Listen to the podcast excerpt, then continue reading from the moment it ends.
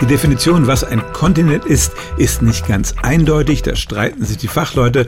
Letztlich geht es aber darum, dass sich die Erdkruste unter den Landmassen von der ozeanischen Kruste unterscheidet.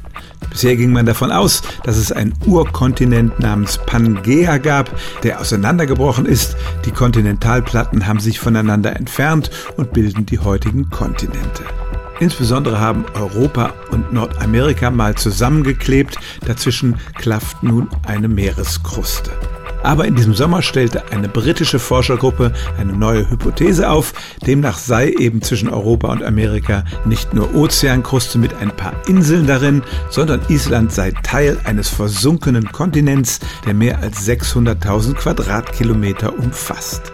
Das alles muss nun überprüft werden, aber tatsächlich gibt es Anzeichen dafür, dass die Erdkruste rund um Island siebenmal so dick ist wie die ozeanische Kruste und deshalb könnte es tatsächlich so sein, dass sich dort ein riesiger Kontinent befindet, der halt ein wenig abgesackt ist und nun von Wasser bedeckt wird.